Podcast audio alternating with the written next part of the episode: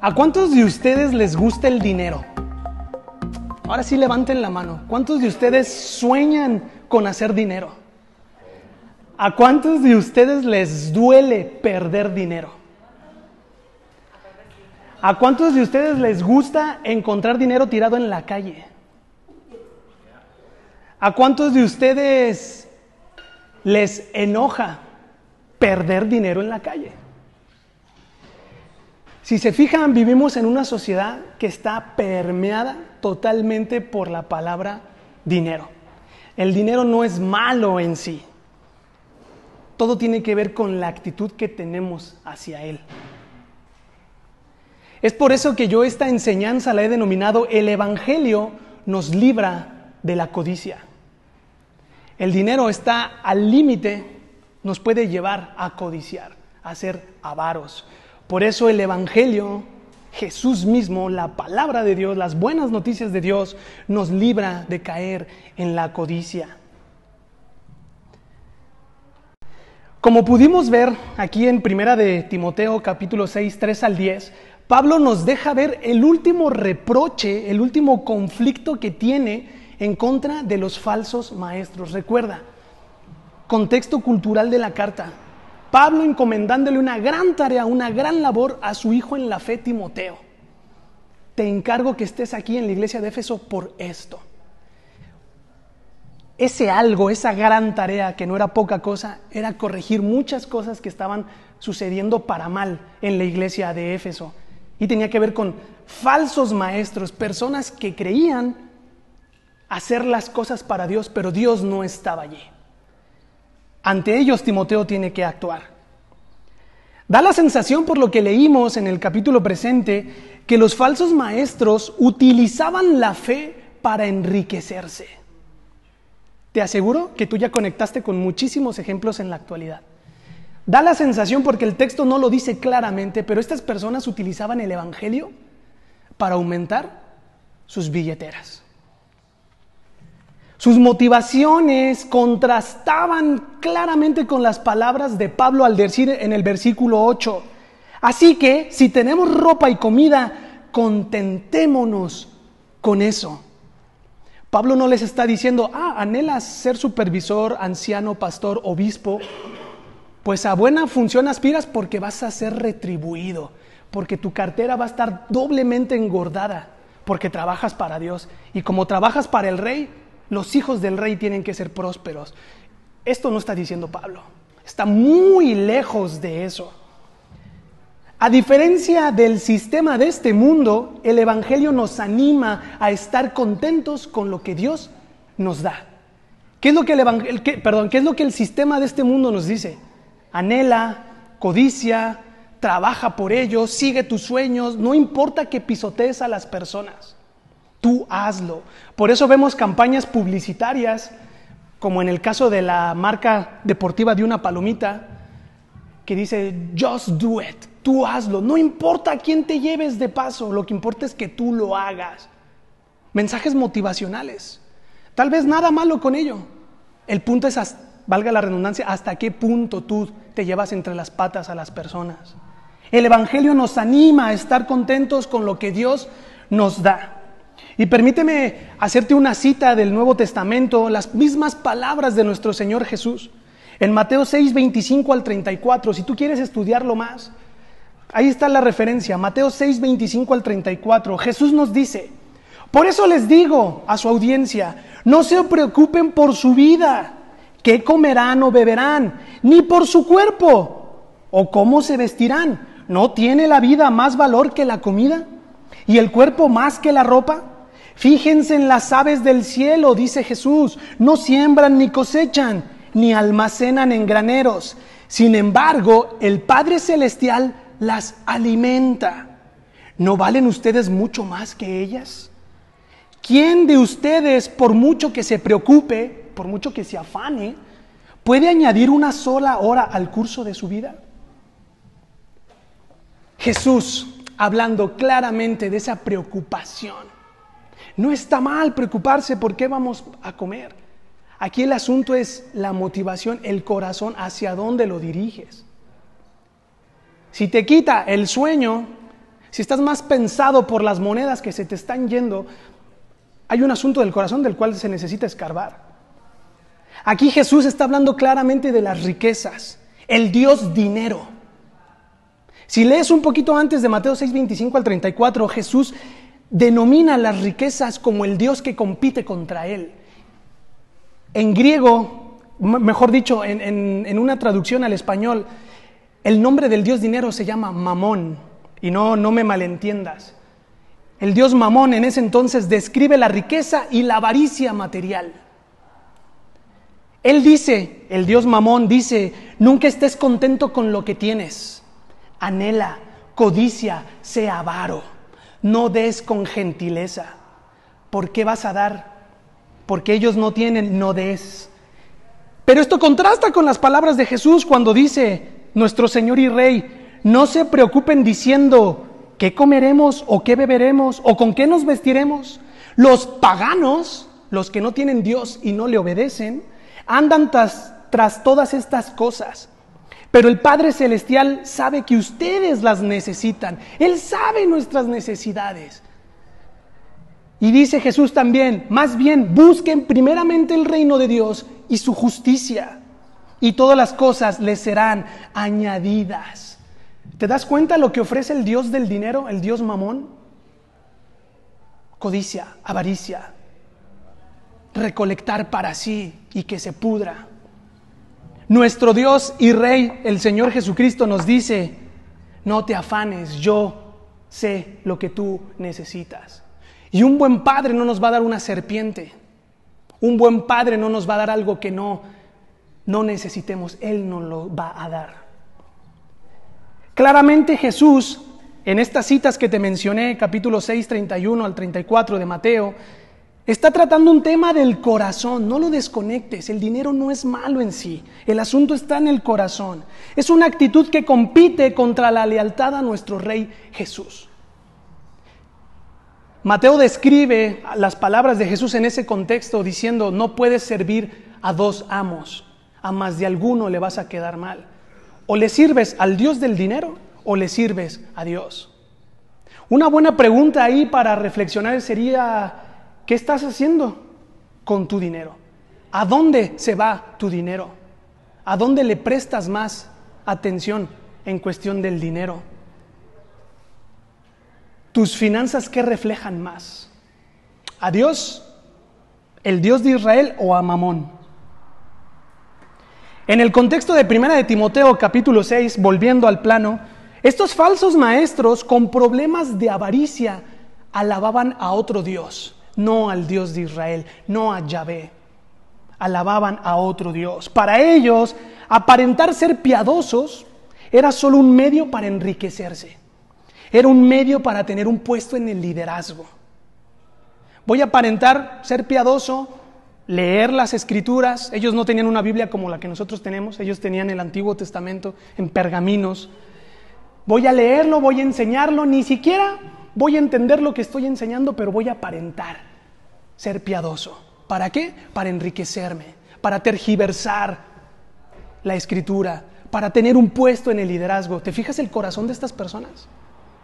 Ahora, ojo, no lo desconectemos de que estamos a una línea también de nosotros ser ellos. Las motivaciones por las cuales te acercas al liderazgo, al gobierno de la iglesia, al ancianato, al pastorado. ¿Cuáles son esas, esas motivaciones tuyas? ¿Te quieres enriquecer? Este no es el lugar para ti. ¿Por qué? Porque vas a comer y vas a beber juicio. Porque estás hablando de los negocios de nuestro Padre. Porque estás hablando de la misión de Dios. Porque estás hablando de los hijos y las hijas de Dios. No es malo hacer dinero. ¿Sí pueden ver la diferencia? Pablo provee algunas pautas para identificar a estos mercenarios de la fe. Y permíteme decírtelo así, esos son mercenarios de la fe. Lucran con el Evangelio. Dios nos libre de esto. Pablo dice que tú puedes identificar a un mercenario de la fe cuando sus enseñanzas no encajan y no tienen sentido a la luz de lo que Jesús enseñó. Cuando tú escuches un discurso, por más teológico, por más bíblico, por más motivador, si no encajan con lo que Jesús enseñó, deséchalo. No es digno de tenerlo por mucho, no es digno de prestarle atención. Pablo dice también cuando sus enseñanzas no concuerdan con el Evangelio. Recuerda Jesús enseñando el Sermón del Monte, capítulos 5 al 7 de Mateo, lo que algunos estudiosos han denominado la constitución del reino, donde los valores de los ciudadanos, de los hijos de Dios se dejan ver presentes. Eso es lo que Jesús enseñó. Échale ojo, examina, sé como los cristianos de Berea en hechos. Coteja lo que Mario, Atanasio y Esaú te dicen con la escritura. Dices, ok, me apunta a Jesús, puedo ver a Jesús ahí es digno y fiel de escucharse entonces. Cuando estas personas, sus, discursos, como dije, por más teológicos y rimbombantes que sean, si no, si no encajan con el Evangelio completo, con las, con las cartas de Pablo, de Juan, de Pedro, si no encajan, algo está mal ahí. Estos falsos maestros contradicen la sana enseñanza de nuestro Señor Jesucristo. Al inicio de esta serie de Primera Timoteo explicábamos qué es la sana doctrina, qué es la sana enseñanza, toda aquella que se cree y se vive. Esa es la sana enseñanza. Aquí no estamos hablando de que faldas, de que velos, de que aretes, de que si te pintas el pelo o no, de que si una mujer es digna de enseñar o no, toda aquella verdad de Dios que se cree y se vive. Estos falsos maestros, bajo su actuar, estaban negando a Dios. Por eso empecé diciéndoles, creían hacer las cosas para Dios, pero Dios no estaba allí. Estos falsos maestros, dice, dice 1 de Timoteo 1.7, eran arrogantes y nada entendían. No tenían comprensión. Arrogantes, altaneros, vanidosos. Aquí tampoco nada tiene que ver con la ropa ni nada de eso, ¿eh? es una actitud. Estos falsos maestros que querían enriquecerse a costa del Evangelio tienen un malsano interés en discutir. Son personas que siempre van a causar problemas. Tienen un malsano interés en ser maliciosos en su hablar. Son aquellas personas que cuando hablan sacan serpientes. Son aquellas personas que hablan bien de ti en tu presencia, pero atrás de ti te apuñalan. Estos falsos maestros, aparte de ser arrogantes e ignorantes, en sus actitudes niegan a Dios. Esto nos deja entrever, hermanos, también que todo cristiano que no conoce las enseñanzas de su Señor está propenso a creerlas y a vivirlas, a tomarlas como una verdad. Por eso la necesidad de crecer en la palabra de Dios. Una de las labores, de las tantas labores de un anciano pastor, líder, es enseñar la palabra de Dios. ¿Cómo te vas a nutrir? ¿Por medio de canciones? Está bien. Hay teología a través de las canciones. Por medio de libros, está bien, hay teología también, pero no deseches el consejo de la palabra de Dios porque es útil para enseñar, para redarguir, para instruir, para corregir en justicia. Y aquí tampoco delimitemos el poder del Espíritu Santo, porque Él está en medio de todo esto. Enfócate en las enseñanzas de nuestro Señor Jesús, en la palabra misma. El problema, como hemos dicho en, en enseñanzas pasadas, no eran los falsos maestros. El problema es que la iglesia no sabía que ellos eran falsos maestros. El problema es que ellos no entendían que lo que escuchaban era una falsa doctrina. ¿Por qué? Porque no estaban instruidos en la palabra de Dios. Cuando dudes, titubees, estés confuso, acércate a la palabra de Dios. Pide ayuda a los ancianos, pide ayuda a los diáconos, que te ayuden a entender a Jesús en medio de la escritura. El problema no está en los falsos maestros, es en que tú no disiernas que eso es una falsa enseñanza. Inclusive, perdón, los judíos, ya me estaba adelantando, disculpen, los judíos reconocían, volviendo al tema del dinero, los judíos reconocían la riqueza como una señal de bendición de Dios. Por eso empecé diciéndote, el dinero no es malo. El mismo contexto judío de ese entonces reconocía, eres próspero, es por bendición de Dios. Hoy podemos decir nosotros también eso, incluso diríamos amén. Dios ha sido bueno contigo. Un claro ejemplo es Job, el, el que hoy su nombre figura dentro de los libros de sabiduría. Job. Él era rico, él era próspero y en todo agradaba a su Señor. Pero los falsos maestros de este contexto llevaron este precepto divino al extremo al decir que los que servían a Dios eran doblemente prósperos. Otra vez, trataban de enriquecerse. Inclusive, ahora sí, ligaban el contentamiento, el estar contento con lo que Dios nos da, lo ligaban con pobreza o con mediocridad. Si tú estás contento con lo que tienes, eres un mediocre porque no quieres ir a más. Ah, está contento, no tiene sueños, es un perdedor, es un loser. ¿Te suena parecido? Me suena muy motivacional. Si obrabas bien, ibas a ser rico. Si obrabas mal, serías un pobre. Claro, su riqueza y nuestra riqueza no es la misma. Sería un anacronismo, sería imponerle al texto algo contemporáneo que en ese momento no se vivía. Su pobreza no es nuestra pobreza también. Inclusive la pobreza de los Estados Unidos no es nuestra pobreza mexicana. Y nuestra pobreza mexicana no es la pobreza de Nicaragua, ni de Cuba, ni de Venezuela. Esto se vive también en el contexto. Hoy batallamos con este tipo de pensamientos. Tenemos la teología de la prosperidad. Mientras estudiaba eh, eh, en el seminario en Guatemala, pude asistir a una de las iglesias más grandes en Latinoamérica y tal vez en el mundo, donde este tipo de pensamientos se siembran y se cosechan y se dan por verdad. Yo quedé asombrado de lo que vi. No les voy a contar porque no, no, no es mi intención con esto, no es mi énfasis, pero hoy vivimos esto. Tenemos también el karma, el famoso karma. Si obras bien, te va a ir bien. Pero si obras mal, vas a reencarnar en una cucaracha. Si eres bueno, si tienes el poder adquisitivo y lo das, te va a ir bien porque el karma. Pero si tienes el poder adquisitivo y no le das a las personas que necesitan, te va a ir mal. Pensamientos actuales que no están en sintonía con lo que hoy estamos escuchando.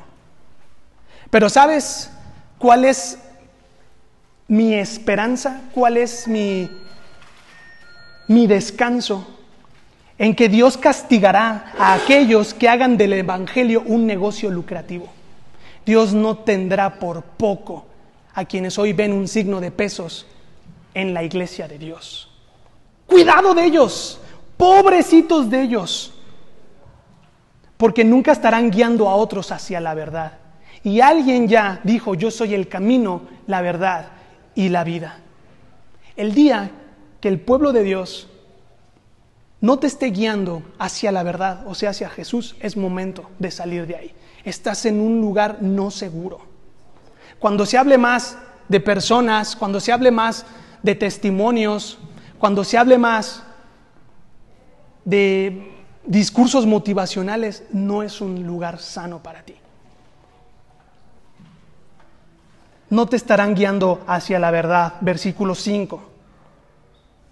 Ahora Pablo va a seguir desarrollando su discurso y llega al punto, al plano de la codicia. Y dice, la codicia es la raíz de todos los males. Pero sabes, las buenas noticias es que el Evangelio nos libra de la codicia. Aquí no hay ni un justo, ni siquiera uno. Nosotros no somos Jesús. Nosotros hemos codiciado. Y en Él hay buenas noticias de perdón, de restauración. El punto es seguir a Jesús, quien sí cumplió perfectamente una vida justa. Él fue tentado por el mismísimo Satanás, con imperios, con dinero, y lo que en ese entonces se describía como riqueza. Él no cayó, Él no cedió en la tentación. A Él miramos cuando queremos codiciar. Él es buenas noticias. el Evangelio mismo, Jesús nos ayuda a forjar un corazón que está contento con lo que Cristo nos ha dado para vivir. Todos aquí hemos dicho, oh, si tuviera, oh, anhelo esto, oh, el día que tenga esto, ahora sí voy a poder diezmar. Cuando tenga esto, ah, ¿y por qué no con lo que tienes ahora? Poco o mucho. Es, debes de estar contento con lo que tienes. Contrástalo con lo que hoy el mundo te dice. Anhela, haz, deshaz. Y Jesús dice, no te preocupes por el día de mañana. Yo, el Padre Celestial, conozco tus necesidades. De nuevo, el corazón del hombre en constante avaricia.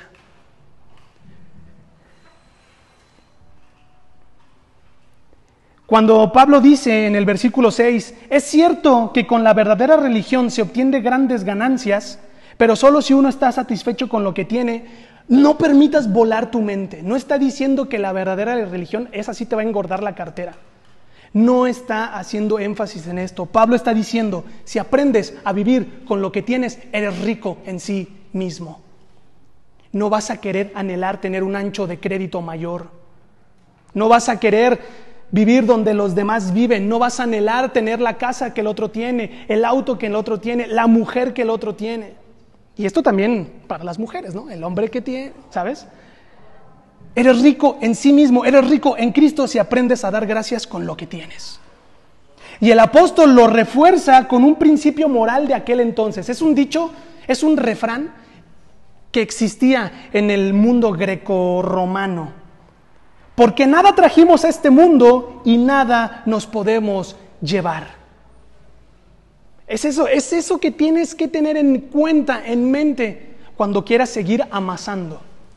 Porque nada trajimos a este mundo y nada podemos llevarnos.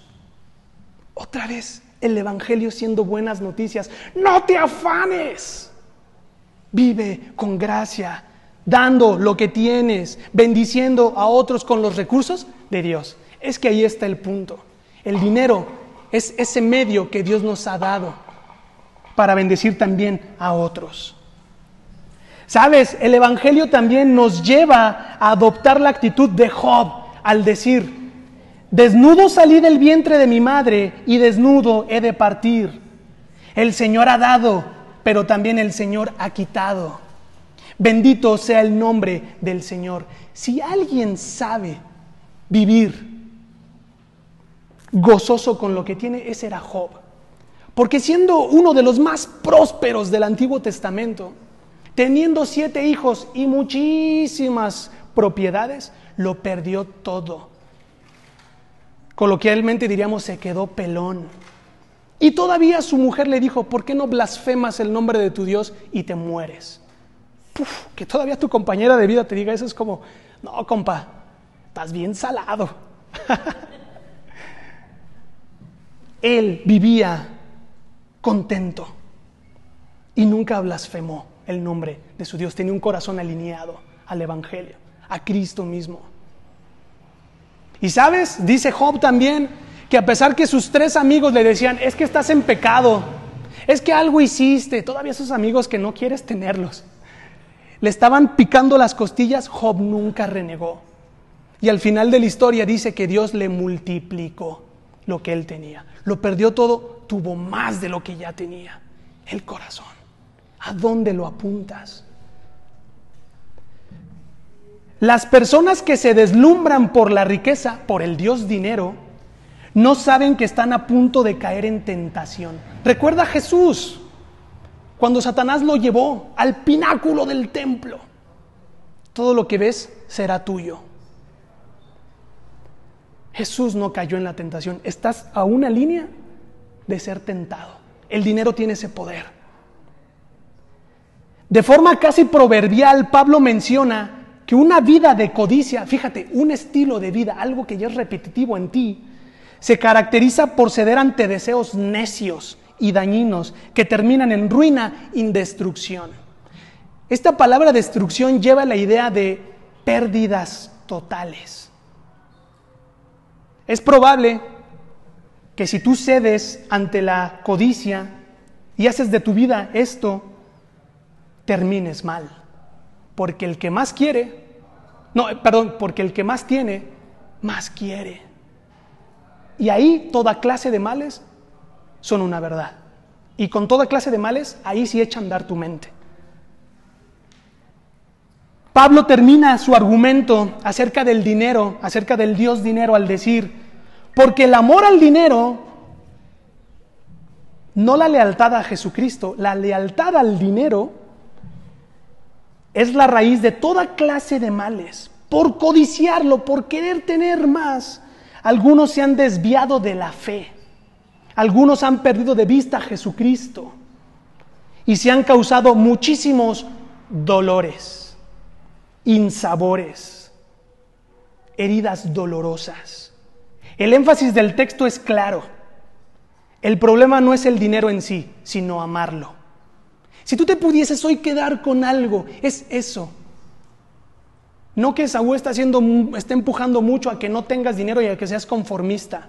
No, crece profesionalmente, crece en tus negocios, pero no ames el dinero. El dinero no es malo en sí. Hoy, hoy, lo necesitamos para hasta para comprar cosas básicas. No veo que vayas al súper y te regalen las cosas. Necesitas dinero. El asunto es tu corazón. ¿Lo amas o no? Si lo amas, te desvías de la fe. Pierdes de vista a Jesucristo. El problema es cuando se apodera de nosotros el dinero. Un error aquí sería malinterpretar las palabras de Pablo y decir, ah, el dinero es malo, entonces no voy a trabajar.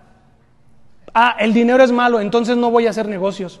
Ah, el dinero es malo, entonces lo doy todo a los centros de beneficencia pública y me quedo así pelón, viviendo en un árbol. Eso sería un error.